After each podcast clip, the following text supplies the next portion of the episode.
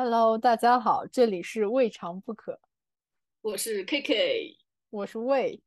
今天我们要聊的话题是关于找工作的。我们对找工作、学历、职业规划还有生活方式之间有一些困惑，所以我们今天想拿出来和大家一起聊一聊，希望对你的生活有所启发。我们本期的嘉宾是海带同学。嗯，大家好，我是海带。海带，你你为什么会读？文学专业，哦，或者说你为什么会读英语专业吧？哦，因为本就高考的时候就没考好，然后所以现在去了当时的本科的学校。呃，当时就想把那个本科学校作为一个跳板，然后将来读研究生之类的，再再考好一点的学校。然后当时选专业的时候，呃，一开始自己选的是传播学的方向，但是后来因为。嗯，碰到了文学课老师，然后在他的这个游说之下，然后觉得好像学文学也很适合自己，所以就选了这个英文文学的方向。然后后来研究生也是，就一直按照这个路线走了。哎，那 Kiki 也是因为这个原因吗？对我一开始，我一开始选的是传媒英语，也是传播方向，所以我们俩其实很像。你看，所以我们俩。被共同的一个人所蛊惑，是上了一条嗯，共同现在都不能说完全后悔吧，微微有些嗯，现在看来就觉得当初自己的选择稍微有点那么不慎重。哎，但是但是你们也都继续读了呀，就是 Kiki 读的是就是呃二硕，然后还在读的是博士。对，但是因为。继续读的原因，就是因为觉得不太好找工作，所以在一直往下读的。我是这样，不知道 K K 是不是？那那那那博士读完了呢？就是呃，还在你博士博士读完之后，就是现在呃，现在就是没什么很具体的打算。当时准备申请博士的时候，也是因为研究生毕业不想直接工作，所以才申的博士。哎，那你博士读了多久？我是现在已经是第六年了，但是因为中间的其实有有好几年都是在写东西，而且因为受疫情影响，其实进展不是很快。而且现在今年刚交了毕业论文之后，其实去年底就交了，但是一直就是学校那边流程特别慢，然后拖到今年，然后学校还有罢工之类的，然后就整个安排就特别慢。哎，那 Kiki，你你去瑞典的时候为什么会去读就是社科呢？我读这个完全是因为当时那几个月吧，看了很多关于韩国方面的书，就觉得嗯，自己应该学一下这个亚洲文化，什么中国和韩国的这个什么国际关系啦，什么地缘政治啦，觉得很有趣，顺便还学了几自学了几个月的那个韩语。但是呢，去了之后这个学校让我大失所望，这韩语就是韩国方向的整个这个 track。这老师只有一个，而且这个老师还因为疫情是在，是好像是在留在了新加坡，所以我们唯一的那几节韩国相关的课程全是网上上。然后呢，很可惜的是，就是所有这些老师里是吧，教的最好的也是他，但是课程设计最少的也是他。然后他也不在乎的。对，我可以问一下，你是当时是决定了要去瑞典吗？还是因为这个老师要去的瑞典？你当时选这个学校和这个国家的时候是什么情况？定下来的？我只是觉得，我碰巧就搜了一下啊，这个亚洲文化研究都有什么，都哪里有学校？然后呢，再考虑价钱，这不是这不是穷吗？嗯，所以但是就是你不是说哦，就是我情况可能跟你有点不一样。我是我当时留学是先决定了去瑞典，然后再选的专业。你为什么会决定是去瑞典呢？我感觉好像直接去读瑞典本科的人还挺少的，知道？呃，就是其实就是一个很实的问题，因为我一直在北京上的学，但是我没有北京户口，所以我就没有参加高考。哦。然后，然后，那你为什么选瑞典？对啊，然后后面就是就是也是性价比嘛，然后各个国家对比了一下，就觉得就是说，其实，在北欧就教育啊，然后各方面其实也都还挺好，也比较安全什么的，就选择了去瑞典。然后我当时选专业的时候，就是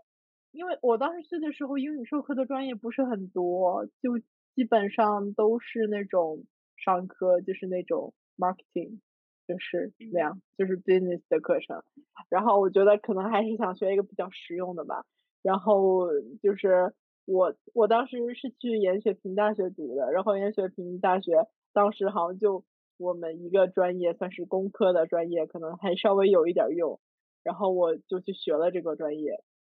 然后我我当时学的时候，就我有好多同学，他们是因为设计这个名字就是取的，但后来发现我们其实敲代码的，就会做一些网页开发，但是其实也会做设计，也会就是做交互设计、做网页设计那样子。呃，他们就可能对编程不是很感兴趣，但是我做了之后就觉得，嗯，就觉得还可以。然后后面我读研的话，就我读研的那个专业其实挺泛的，就是它名字叫。信息系统就是其实就是了解了一下一些技术，然后嗯，就是也会了解一些 business 的东西。就它可能主要针对的还是嗯，就是那个 product owner 或者这种就是技术层面的管理者那样子。他们并没有直接学技术，但其实这种东西也不太好就业。后来我找工作就是也是就是说觉得自己还是想先从技术做起来。所以就是还是就做了程序员那样子。嗯，我一直以为你的本科是在隆德，不是在研学平。没有，没有，我本科是在研学平读的。就是我当时去隆德的想法，只是为了想要提升学历那样子。哦。所以你研究生毕业之后，就是直接在瑞典找了程序员的工作，是吗？对对。所以你觉得，你看，你瑞典有一个一年的工作经历，是吧？一年半吧，哦，一年半，然后也是互联网相关，然后你觉得就是，就是，因为你在国内其实就是没有工作经历，我不光是在我我不光在国内没有工作经历，我甚至连国内的一些社会经历都没有。哦，所以我高中完了就直接出国了。嗯，所以我就很好奇，就是好比说那个，在你心中这个国内高等教育，还有国内的这个。工作环境就是你耳濡目染听到那些新闻和你在瑞典工作还有上学这这个经历，你觉得有什么对比下来？你觉得有什么不同？其实我觉得区别很大，就是从就是呃我呃我四月份回国的嘛，我到现在可能回国了两个多月的样子，就是我也去面试了一下，就是通过跟那些面试官交流啊之类的，其实我最大的感受就是。他们并不在乎你想什么或者你想要什么，他们觉得说可能从你的服从性上面啊，就是会更看重一些，就是包括你本身的技术，就是如果就是说你对技术有什么就是说一些看法，或者说一些抱负啊什么的，其实跟他们关系不太大，就是你能不能很高很有效率的产出。但是我之前工作的就是我们领导就是。我觉得可能就是中国人那种卷的基因吧。我刚刚开始工作的时候就觉得很焦虑，因为我刚开始第一个月可能就是没有什么产出的，是会比较焦虑。但是就是我们那个技术的 leader 是跟我说，因为我是应届生嘛，我也没有工作经验，他们招我进去的时候就知道我是什么都不会的。他们就说，就是因为你是读这个专业的，那你比普通人多的就是说。呃，你可以快速的去学习这方面的知识，然后你并且你知道通过什么样的方式去学习，就是或者说你本身的一些逻辑性啊，就是包括你的性格呀，和大家一起合作呀，就是就是这些方面会更看重一些。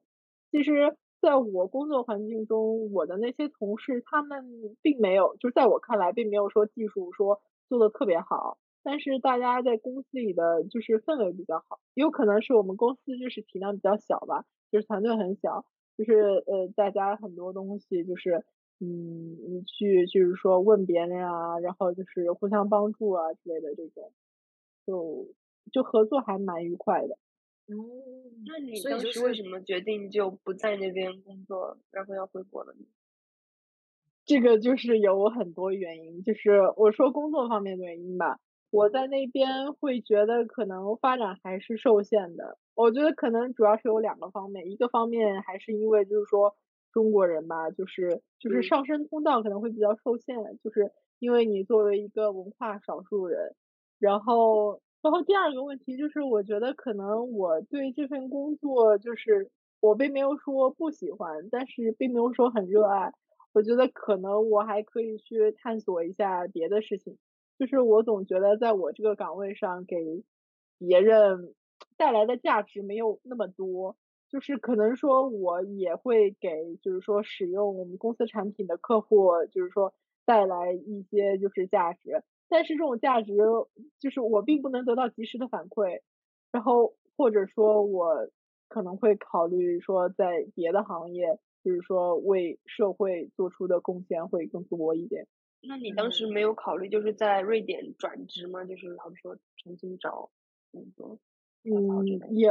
对，也会因为就是签证一些的问题，就是呃会比较麻烦一些。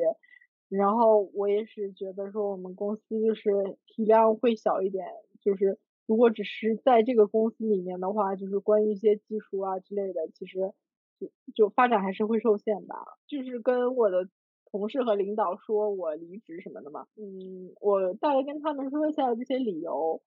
他们就很能理解。就是说，他们觉得说，你想要去尝试不同的赛道，你想去实实现你的人生价值，是很正常的事情。就是并没有说觉得说我不务正业，就是好高骛远或者怎么样那样子。就是因为我很久没有回国了，就可能说在瑞典，就是呃薪资不会说很高，但是工作时间没有很长，可能相对来说并没有受到一些。就是剥削那样子，是有可能是因为我处在这样的环境里面，就是说我就没有考虑过生存的压力，我就会觉得，就是作为年轻人来说，每个人都应该追求自己想要的东西。但是当我有一次去面试的时候，那个面试官给我表达的意思是说，就是因为你没有这种生存上的压力，所以在工作场景的话，就是也。不会说那么的拼命，你的职业的那种技术可能进步的没有那么快。他就觉得说，呃，我做这个是因为这是我吃饭的饭碗，所以我就会说很加倍的努力去精进我的技艺。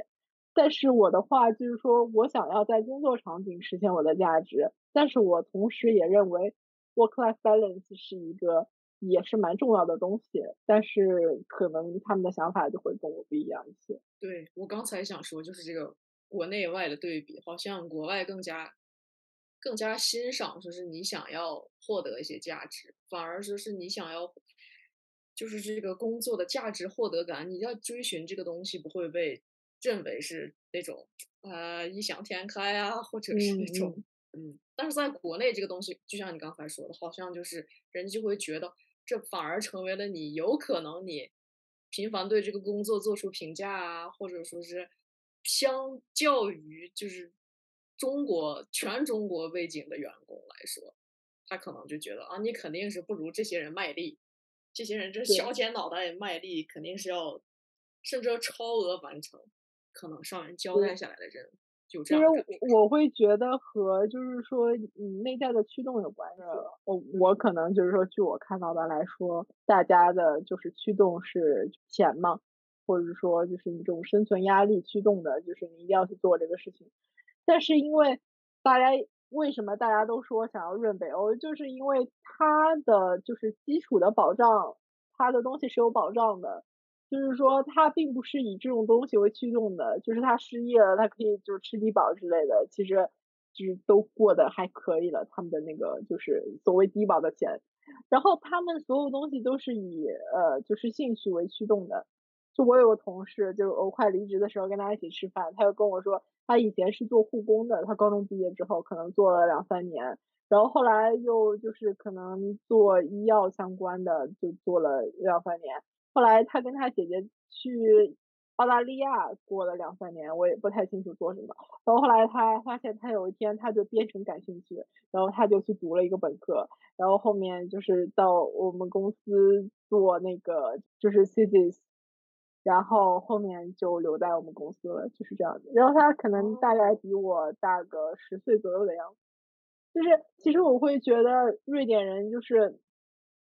就是这种。思维方式吧，会就是两个极端，就是一个是说他有兴趣，他就会就是说拼尽全力去做，然后去去做的就是很好，就是甚至废寝忘食那种。但是如果他不感兴趣，他就完全不弄。对，而且他这个兴趣，就像你刚才说的，他可能两年在这个国家做这份工作，两年他可能哦兴趣点转换了，就是他频繁的跳槽，就是这个可能是感觉是也是那个文化在鼓励这种工作方式，就是你可以转换赛道，而且转换赛道试错的成本不大。对，就是因为你不需要拿高考成绩或者怎么样嘛，就是呃大家也很就是呃提倡那种 gap year 之类的，就是你去探索更多。但在中国就是说总有很多东西去 push 你吧，就是说你你在什么年龄要干什么事情，然后类似于这样的。嗯，对，还有一点就是背景相关，瑞典人上学是不需要花钱的，所以人家就是这个兴趣培养呢的成本也是非常低的，不像我们，我们要是有一个兴趣的话，这家伙的就开始，要不就是找免费资源，要不你就得花钱。对对，所以我们转换赛道成本远比这个北欧公民 要大的多的多，还有各种就是这种社会压力，还有这种家庭内部的压力，真的。对，就包括本转换赛道的门槛比较高。对我本科的时候看到有同学，就是呃，就是他们带着孩子来上课嘛，就是他们就先生了孩子，可好像二十一岁还是二十二岁先生了孩子，那他们就没有一个固定的模板，就是说你可以先生孩子，你也可以选择不生，你也可以选择三十多生，你可以选择任何时间上学，就是都无所谓，都可以。对。对我们班那个也是生两个孩子，那孩子可能最小的孩子都可能已经三四岁了吧，然后他又出来读一个硕士，还是这种是吧？嗯，像我读硕士的时候，亚也是亚洲文化研究，嗯，显然是找不到工作的专业。嗯，但是就可能他们对找工作。就他们选择专业的时候，还是以兴趣为主，不会考虑他们找工作，因为他们即使是读一个这样的专业，他们就是去公司就是做行政啊之类的，就或者做前台，呃，做 customer service 之类的，其实也都可以找到工作，就是如果你有工作经验的话，不不是说一件很难的事情。对，但是针对于一个外国人来说，你要是读这个专业，然后现在想在瑞典找工作，那就比较困难。嗯，我只能说，瑞典人确实他的身份带来很多的福利。对，就是他有社会，就是就体制给他托底吧。其实包括像我们现在，我们现在托底的其实大多都是自己的家庭、自己的父母，就很少说会社会给你托底。包括我出国留学什么的，其实其实都是就是家庭的，就是以家庭为单位的付出，就或者支持吧。对我刚你刚才还说到那个生孩子，他是我也听那个听听好多人说说上课的时候可以把孩子带去上课，我那时候都震惊了。我就 对我有我有同学他们是带去上课的，就是甚至他别的同学还会帮他带孩子，会哄孩子。但是那些小孩还好吧，就是没有说哭闹啊之类的，就是就还好。而且我我就觉得是他这可能是也是。和文化氛围相关，就像我们如果在国内，就是先跳脱出这个完全的这个就业环境的聊天，就是整个生活的氛围是，好比去看一个展，去听一个讲座。一般来说，就像国内家庭，如果说孩子没有长大，就是孩子婴儿车里襁褓中的孩子，就是随时会哭闹，随时会有这个什么吃喝拉撒方面的这个问题的话，肯定是很少有家长会愿意把孩子带在身边，说。去看一个展，去听一个讲座，这都是不可能的。但是我每次去看展，每次去听讲座，都有带着 baby 去的，而且这个 baby 就是哭啊啥的，这个人就很自然就站在旁边或站在后面，就觉得我对这是我的应有的权利，就算我的 baby 哭，这也是我的权利。我觉得，嗯，这个东西在国内是完全不可能发生。而且，你要你的 baby 哭一声，完全场都看。就是我觉得整个社会的包容度会高一些，而且就是像，因为像我们出行其实都是坐公交嘛，那在我们坐公交其实会看到很多婴儿车呀什么的，就在中国就很少，在公中国其实基本上就是说大家都默认你是有私家车的，就是如果你没有车你就不要生孩子，就是那样，就那种感觉吧，就可能说的夸张一点。接刚刚 K K 说那个看展的时候，我觉得在国内看展其实。带小朋友的现在在大城市的话还是挺多，就家长可能都想尽早把小孩嗯培养一些呃，比如所谓的艺术细胞或者等等。然后，但是那种你可以去，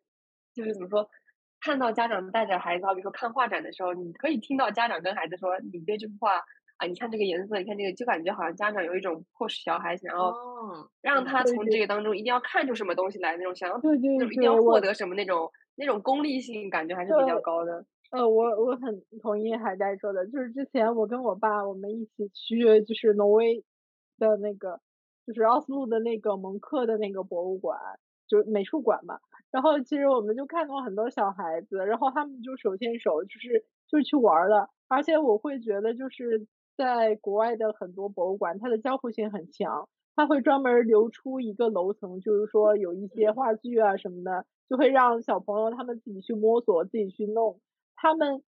其实我觉得海带刚刚说的那个事情就有点像，其实我们现在对于所有画作的理解都是就是说成人的理解，或者说就是很偏向个人主义的一些理解。但是其实小朋友他的感知是不需要就是说太多的程式化的东西去规训他的，就是他看到这幅画的感受就是他自己的感受，就是说我嗯，我觉得家长可能并不需要去引导他说什么，就是只要去感受就好了。然后就是他们那个博物馆的那个楼层的话，就是说，呃，小朋友把他感受的东西表达出来，以以他的方式表达出来就好了。我是觉得这样。嗯嗯，对我刚才说的那个 baby 是连话都不会说，只会哭的 baby。我嗯，觉得在国内是带这种 baby 去看展的，我觉得挺少见。确就是实带孩子去看，确实其实我我觉得这个可能不是孩子去看，而是大人去看，对。只不过他没有人带孩子。对，我就想强调这一点，就是他可能是，即便他带着孩子，在国在国内看来可能就极其不方便了，还还扰民是吧？这个东西就是啊，你尽量避免，但是在国外这个被视作是一种理应当的权利，对对对，而且而且像你刚刚。像你刚刚提到那个婴儿车等等，我觉得在国内外特别明显的一点，就是他一些这种残障设施，或者说是这种辅助的这种适合这种婴儿车或者大型这种轮椅等等出行的话，在国外是非常方便的。你即，便是带着轮椅、带着那个婴儿车上公交车都是可以的。然后，但是在国内的话，你可以看到几乎盲道都是被挡住的，而且盲道都是不连续的，对，就感觉这种对比还是挺明显的。就是他的，就是我我之前也思考过这个问题，就是就是无障碍性的问题嘛。因为我在北京坐那个地铁的时候，我就发现，就是那个地铁，就是它也有一些就是说无障碍的，就是说轮椅啊什么的怎么弄，但是人太多了，就真的普通人挤可能都费劲，就是你很难想象说，就是说可能就是说身体不是那么方便的人去坐地铁是什么样子的，咱们是不是聊。偏了？对，还好？我们聊到了是社会现象问题，不哎，不过也是息息相关，我觉得就是对，哦，对，就是我觉得整个社会兜底这个问题，因为我们刚才在提在聊北欧嘛，就是嗯，它它属于北欧，其实属于就是社会福利做的在欧洲都是相当好的，嗯，这么几个国家，但可能就是英国呢，好比说，因为你在英国现在待的时间就算是相当长的一段时间了，你有更深入的了解吗？你是说找工作相关的吗？还是这种就是社呃会生活上？工作相关、社会相关都可以啊，就是你的一嗯些嗯，我一开始去英国读研的时候没打算，当时没想到读博这个事情，所以当时打算就是读完研就直接回国找工作的，所以一直在英国的期间都没有主动去找这种兼职也好、全职也好的这种工作机会。后来博士的中途不是也疫情了吗？当时英国的整个疫情也特别严重，所以就也是想急着就回国，所以整个在英国的大概五年左右的时间内，其实都没有去主动的求职。但现在哎就现在想起来还是挺后悔的。哦，那我我嗯可以问一下，就是说，嗯，像你们在就是英国读博士岗位制的吗？博士不是是申请制的，而且它跟美国好像不不太一样。就是美国的话，如果你申请到了博士，那你就是全奖，好像是这样子的。呃，那在英国？英国的话，英国的话是你的申请博士的这个学习和你申请奖学金是两个事情。然后，所以我是自费的。嗯，因为我们就是在瑞典看到的博士基本上都是岗位制的。嗯，不是岗位制的，就没有工资拿，我还得学校给贴钱的这种。对对，我也觉得这一嗯点是，你好比说，就像整个西方国家的话，那优质的教育资源其实集中在英美国家。嗯就好嗯。比说这些比较文偏文科的这个专业，尤尤其是这样，就是美国、英国，然后再往下爬。但是好像，好像就是你好像一开始没有选择嗯。美国这条路，大部分人都会选择英国这条路，然后英国这条路就麻烦就麻烦在这里，很少给你就是 full scholarship，大嗯。多数的东，大多数的这个不管是博士还是其他的什么，要不就是你在那个学校读了一些，然后你有什么你积累了广泛的人脉，人家直接啪嚓把你揪出来让你读博，要不然你全都是是，对，非常难，基本上全是 self fund，这个，所以就嗯对，就是提到这个，其实我就想问你们一个问题，就是说你们对于文学大概是什么样的态度？就是呃，我就是在我看到 Kiki 的时候，我就会觉得就是很羡慕吧，就是我会觉得他有一个说说自己真心的很热爱的东西，但是我可能到目前为止，就是很多东西我可能只是嗯觉得还可以，觉得喜欢那样。但就没有说就是很很热爱，然后并为之就是说就是就是付出了很多时间和精力那样子。这个文学这个话题呀，真的说起来就，哎呀，我也不能说我现在不热爱，但是我热爱的可能一开始可能觉得，嗯，自己这个水平可能是能从学术的角度去热爱一下，但是你，嗯我估计是跟你选的那个具体的方向有关。就是你选的那个具体的方向的壁垒太高的话，你很难再从那个学术的方向去热爱这个这个书这件事情。哎，我很好奇你，我很好奇海带因，为我们两个的方向不是不太一样嘛，然后我是比较偏二十世纪，就是那种近现代的，现偏现代的，然后 K K 的话是比较偏那种维多利亚时期和那种哥特之类的，而对维多利亚时期的比较多是吧？对就更早一些的。然后我感觉自己，尤其是读研究生的时候，这种感觉特别明显，就是你明显可以感觉到你和自己的欧美同学的这种基础的这种人文素养差距是非常大的。就嗯很多，尤其是一些上课上到的这些必读的书目，别人在就是 早早在大哦学之前都是知都是看过，或者说早就这种知道这些书，然后对我来说都是完全全新的东西。我觉得这种就是基础的人文素嗯养的这种背景，尤其是还是差距比较大的。就是我可以跟你说一下我的感受，就是虽然我们是不同的专业，但是就是说我在隆德上学的时候，就是我们那个专业不是信息系统嘛，我应该是说是我们班上就是说最小的那一批人了。就是我们有一个同学是最小的，就中国的同学，就我们都是一届的嘛。然后就是说我们这些人就是最小的，其他人他们可能有过工作经验呀，然后或者什么的。就是当我们上课讨论一些东西的时候，就是说可能语言有一部分的问题，但是那些他们提到的东西，就是我就完全没有听说过，就是没有任何的就是那种实践或者怎么样。然后就是就是我有的时候就想知道，就是那些所谓我们认为就是课外的东西，他们是怎么知道的？因为其实我觉得在我们从小到大的这种教育中，老师都会强调说，你一定要把课内的东西去弄懂了。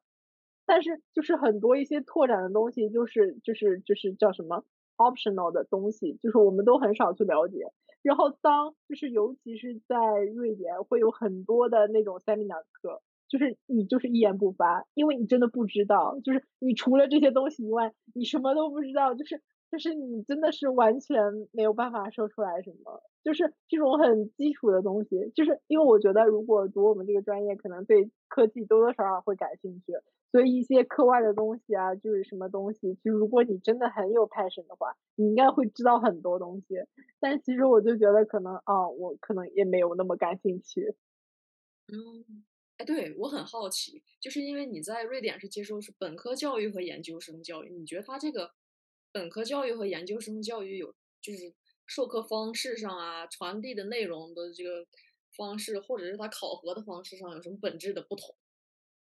我觉得本质上没有什么不同，只不过说我本科就是说就是感受到的就是那种冲击会更大一些。但是就是说我就是读 master 的时候，可能就是我我已经很习惯了，就是，但是我遇到的就是说我身边的一些就是中国的一些朋友，其实他们可能就是说接受的那种冲击和我之前是一样的，就是我们就是首先最关键的一个事情就是写论文嘛，就是你你要引用一些 reference 什么的，就是比较正规的嘛。但当时就我我不知道就是去读研的同学会怎么样，但是我当时是高中毕业过去的，就我对这些东西一无所知，就是可能还是说比较费劲，而且就是他们会很，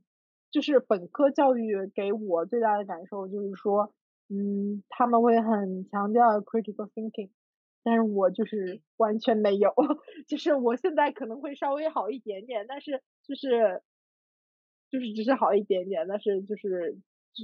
跟没有比稍微好一点点，但是其实也没有很多那样子。我觉得好像在国内就是上我们这种普通高中、普通就普通初中、高中这样一路上来的，好像都是在就是一开始面临写英文论文的时候会遇到这种情况，就是你需要 critical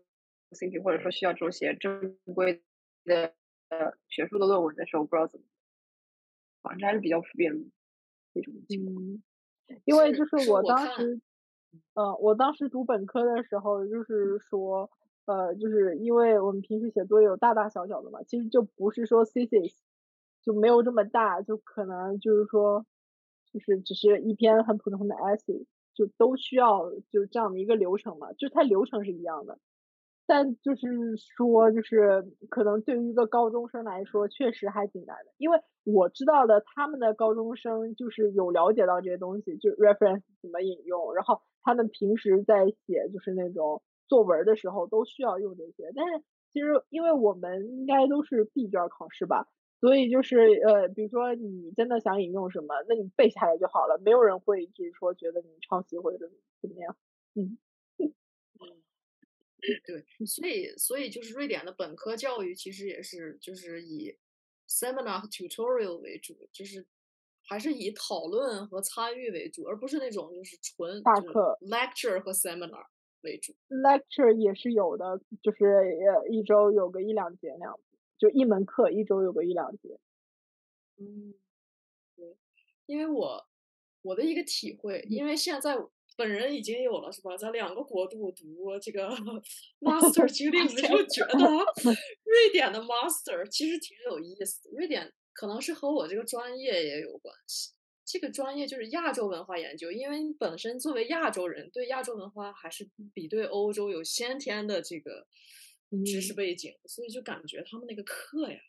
就微微不是微微是很水，就是每次那个 lecture 上的那个课吧。就特别像维基百科啊！我跟你们说，lecture 就真的很跟老师有关系，就 lecture 和 lecture 之间差距还是蛮大的，我觉得。对对，我有这种感觉，我就觉得。那我还想问 K，就是你觉得在苏格兰和在瑞典，它这个研究生上下来，你觉得有什么区别吗？我是觉得瑞典好轻松啊，大家都来瑞典上。听众朋友们，请去瑞典读研究生。啊，我跟你说。我跟你说，我也觉得说在隆德读那个就是 master 很容易，但是我我就觉得可能就是说，因为我在那边读的本科，就是我我很知道老师想要什么，就是我虽然不能就是说门门课都得 A，但是就是说我可以完成，就我可以得个 B 这样子，就是对，就是对对老老师对我的评价就是叫什么？Descriptive，但是就 是我觉得我认为我。我认为 descriptive 的意思就是说你完成了任务就叫 descriptive，就是因为我很难说我创新的有什么观点，就是那种 creative 那种 critical thinking 那种，就我觉得对于我来说很难。但是就是说，我不知道是跟我有关系还是和就是说中国学生有关系，就是说我可以去把任务完成掉那样子。啊，对我可能这得结合我自己的经历来说。但是就因为有一次我课间我待在这个教室里，然后老师也在教室里，其他同学咵全出去玩了，然后这个老师就可能就，对吧？我们两个都是那种就是社交绝缘体类型的人，坐在那儿就很尴尬，很尴尬。然后等到课程快开始，可能前几分钟他就开始跟我寒暄了，然后就聊聊到说，那你这个你平常写的东西挺好的，然后说你是不是香港人？我我我那个时候才才觉得说，哦，他可能是觉得是我不是大陆的，那可能是还是和我以前已经受到过这方面的训练有关。那就像你刚才说，你要是直接说是。去那儿上本科，那或者是说直接去瑞典上研究生，可能冲击还是同样。对对对，就像你说的，reference、critical thinking 都没有。我跟那个什么，就是那些就是我们一起读研的，就不同专业的中国学生，就是有聊过嘛。其实他们的冲击还是挺大的，而且对于他们来说，就是考试啊，然后就是包括写论文啊，其实就没有说那么容易。然后。就是因为我在就你你在瑞典应该没有怎么参加过考试吧？你们作业都是写 essay，就是最后我参加过一场考试。对，就是我之前参加考试是说，我觉得他的考试是很灵活的，就是他不会跟你考一些就是说很边缘的，就是不太重要的，就是为了就是筛人而筛人的那些知识点。他他不会说考这些，他就会说。考就是说你对这个东西的理解，以及说就是说就是他甚至会就出一个完全不一样的题目，但是知识点还是那样知识点，他可能就是需要你当场的那种反应的那种能力，就是说你到底有没有真正的掌握它。就可能也跟我读的专业有关系，就是我们考试很少有死记硬背的东西。我印象很深的就是我们有一场关于设计的考试，我那个单词拼错了，但是老师他知道我想表达的意思，还是给我分了。嗯，我这个考试，我这个考试也有点你那个意思，但是他他肯定就是不会像中国考试那样，他给你出一个超纲题目，试试你有没有是吧？试试你有没有努力学习，没有那种题目，但他确实确实是在考你的理解，因为他可能有一个，呃，问你什么叫，问你什么亚洲金融危机的起源，然后让你说举例说明，说这个东西为什么发生了这样。这样的变化，为什么有这样这样的东西出现，他会让你全面了解这个原理，然后举例，然后阐述说。明这个问题，那就说明你懂。嗯。嗯，但我只经历了一场考试。那考试焦头烂额嘛，全是经济 经济学，天，好吓人。OK，嗯，对，回到刚才海带问我那个问题，我就觉得，就苏格兰还是还是比瑞典要要求的高的多的多。可能也是因为本身可能你的你本身，而且你本身大学那个学校也特别好，所以。对，整个要求也会特别高。我在那个学校过得 太艰苦了，第一个就给我，第一个文章就给我不 pass。天呐，那要求高到高到令人窒息。我第一个 essay 就没有 pass，连 pass 都没有。我天！但是我会觉得高的要求，就是我会觉得是不是因为就是说我们是中国学生，所以会对这个东西很在意。但是我觉得。我现在觉得说，比如说我写了一个 essay 没有 pass，就可能也是一个蛮正常的事情。就可能就是说，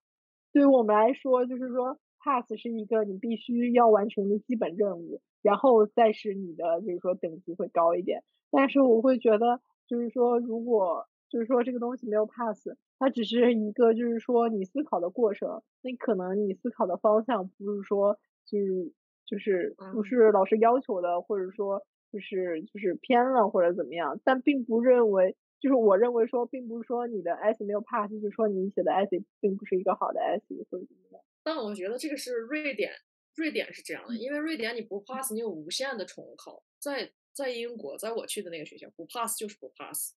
不 pass 那个 mark 就在那儿 set 了，哦而且你也没有重考的机会，而且他的那个。而且他的那个怎么说，feedback 是非常 mean，就直接属于 need to work on your language。哦，那那那我会觉得，那我会觉得，其实，在瑞典，它的包容度整个会很高，对，包容度非常高。你知道，就是我们老师，就是你哪怕写的东西再实，他都会先找一个地方夸一下你，然后再就是转折一下。就是我我觉得这是可能是瑞典人的处事方式，他是会这样的。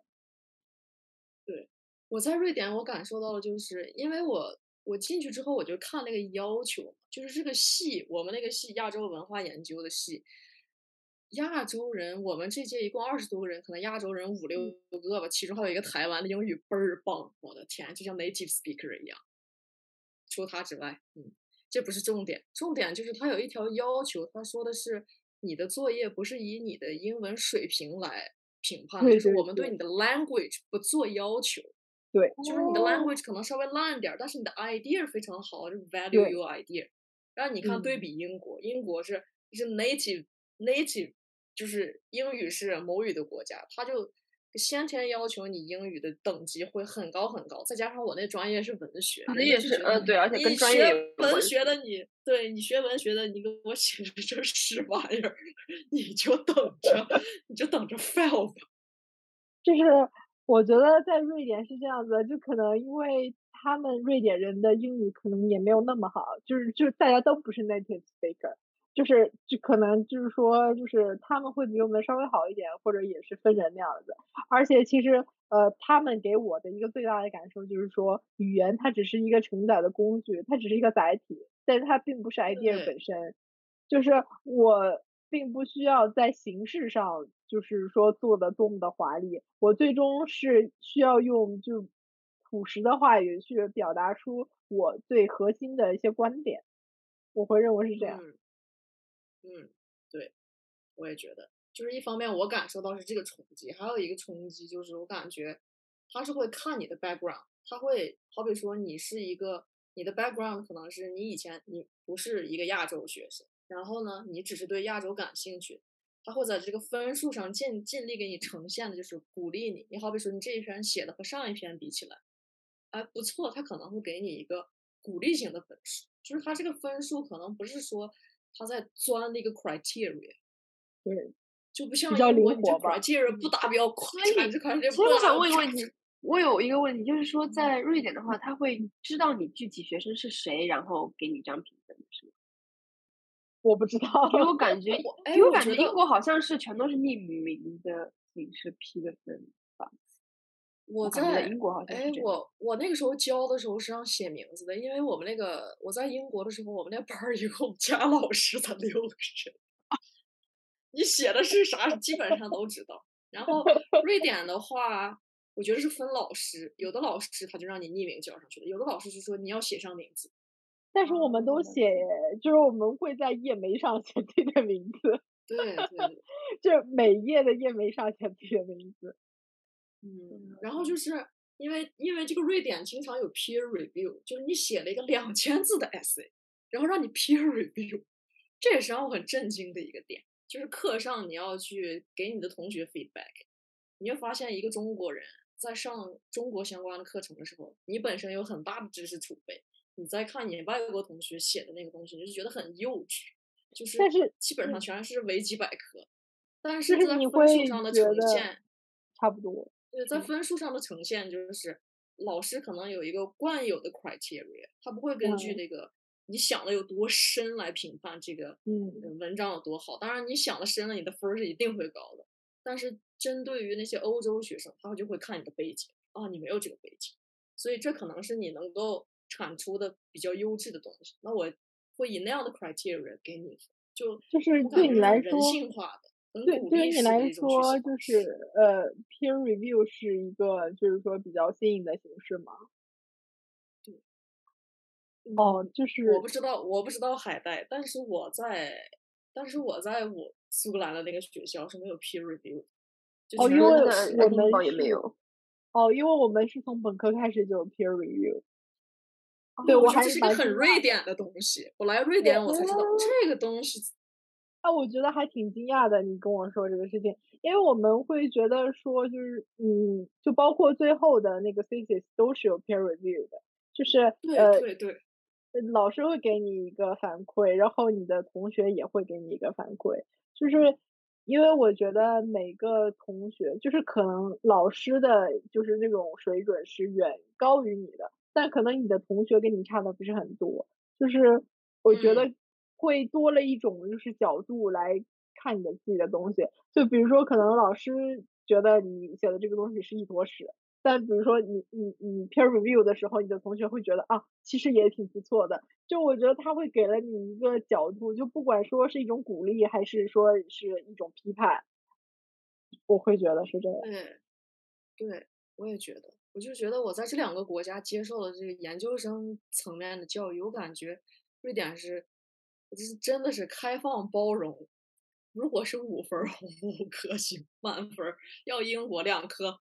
你可能觉得报好爆好的，你感受到了包容，感受到了爱，你稍微有一点问题，然后直接把你打到谷底。其实我我接受到的，就整个瑞典社会和中国社会很不一样。我觉得可能东亚社会都是这样吧，就是就是说以一种打压为主。就我就觉得，就尤其是我离职的时候，就我同事就是就快给我夸上天了那种感觉。然后我回国面试，就是。就他们面试官就开始各种打压你，就这样。对我刚才是想说，就是英国和瑞典比，然后那个魏是中国和瑞典比，然后你看瑞典，就是它不管在欧洲体系里，还是在这亚欧体系里，它都是 开放包容的，非常大家都想 在，都想认的。对，我是觉得北欧真的是非常非常那个。非常适合这个轻松、轻松愉悦的学习，就是压力真的很小。哦，就我还挺好奇，海带就是说，就是从 master 一直到这个 PhD，就是一直在就是英国读的文学，就是你会就是说，在整个就是读的这几年当中，你会有什么心态的变化吗？我感觉读研究生的时候，因为刚过去，然后。虽然之前本科的时候也受的是这种英国式的教育，但是去了之后冲击还是挺大的，因为你感觉明显你是跟不上你的欧美的同学的。嗯嗯。然后在 在读博士的时候，呃，我们英国的，尤其我们那个学校，博士期间是不需要再去上课了，基本上都是你自己做你自己的研究，而且像我们这种纯文学专业，就是你自己看书自己写，所以整个过程来说是比较枯燥，就是你一个人在弄东西。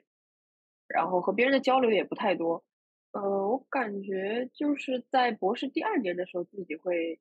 就突然一下有点后悔了，就是不想要读博了。就当时想退学，想了很好多次。那那你退学大概是因为什么原因呢？一方面感觉是所有的你研究生时候的同学，还有你本科时候的同学，大家都回国了，开始工作了，然后已经开始自己赚钱了。然后，但是我当时还一直是要靠父母给我的钱。在英国读书，然后生活之类的，然后就感觉自己好像不是很想继续这种状态，就想要赶紧赚钱，然后然后想经济独立嘛，一方面是，然后还有一方面是觉得自己对做这种学术研究不是那么的擅长，因为我觉得 K 可能更加适合 做这种纯学术研究，我自己会这么觉得，这么觉得，我也会这么觉得，所以我觉得自己就好像很不适合做这一方面的东西，就觉得就不适合自己嘛。所以当时就会有这种想要退学的想法。那你后面是怎么坚持下来的？因为家里不允许嘛 家里不让我妈，好现实呀。哎，对，然后那你现在会考虑要找什么样的工作吗？所以我当时我是去年大概八九月份的时候开始，就是想找一些兼职工作。当时毕业论文也也已经快要收尾了，就是想快要完成了嘛。然后觉得之后就只剩答辩一件事情，那这样的话就提前开始找一下这种兼职也好，工作也好，就想试一试。所以当时去年八九月份的时候，在就国内这些求职的 app 上面投了一些简历，然后也跟一些那种 HR 聊了之后，呃，大部我大概投了二三十个岗吧，可能大部分大概有二分之以上就是没有回复的，然后走有。走到面试的可能也就是，也就一只手数得过来，就三三四家这样。然后最后现在是做了一个这种，呃，国际教育方面的兼职，就是给这种国内的，也有一些国外，就是这种国际高中、初中的这些学生，然后帮他们做一些专业方向的辅导或者授课等等，文学专业方向。嗯，那你在这个工作中有什么感受吗？就感受其实说不太上吧，就感觉就只是临时像找了一个兼职，然后现在工资的话，因为是按时薪算的，就盖掉我每个月的伙食费，是这样，就赚的很少。对我的意思是说，你你会对你就是说你的职业有什么规划吗？就是你大概想做哪个方面？这个是现在特别比较迷茫的一点。然后我感觉自己好像这个专业出来，首先就特别难找工作，因为你是一个纯文科方向，这已经在国内就是你受受限的这个那个就受限很大了嘛，你能可以找的方向。然后还有一个就是已经读到博士学位了，别人即便是要找这种说，好比说宣传文本这些。呃，就是脚本写这些就宣传方向的，我自己是比较想找这方面的工作嘛。他不一定会需要一个博士来进行这方面的工作，而且你一个博士的话，他会需要给你的起薪是更高的。那么企业肯定不想花这种大钱去找一个只是做这种工作的人，所以大部分的工作都是没有给我回声的。然后我也投了一些出版社，比如说企鹅呀，或者说国内的一些出版公司，嗯，基本上也都没有回复。对，我跟 Kiki 其实之前算聊过吧，就。K K 就跟我说，其实这个就业就是就比较困难嘛，但是就他可能就是比较羡慕，就是我这种方向什么的。然后我可以说一下我的感受，就是我虽然说可以找到一个工作，当当然我现在在国内也没有找到一个工作，因为其实在国内现在互联网也很卷，你知道吧？然后就是可能就是说，但是就是说你卷出来，你还是可以找到一个就是说薪水还不错的工作，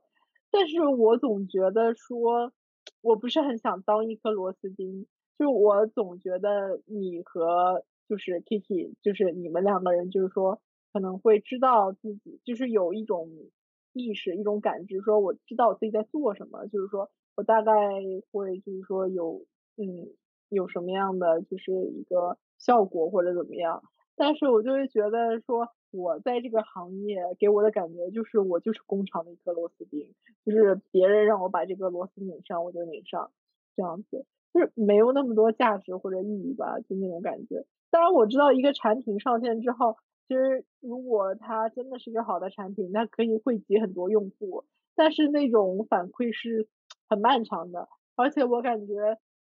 我也没有那么强的定力，就是说我可以就是说一直在这种。很漫长的，就是这种重复性的劳动当中，就是说给自己呃，就是很长很长的时间赋予一个意义。因为我们的音频较长，所以我们把这一次主题分成了上下两期。如果你对这个话题感兴趣的话，欢迎去收听下一期节目吧。拜拜，下期再见。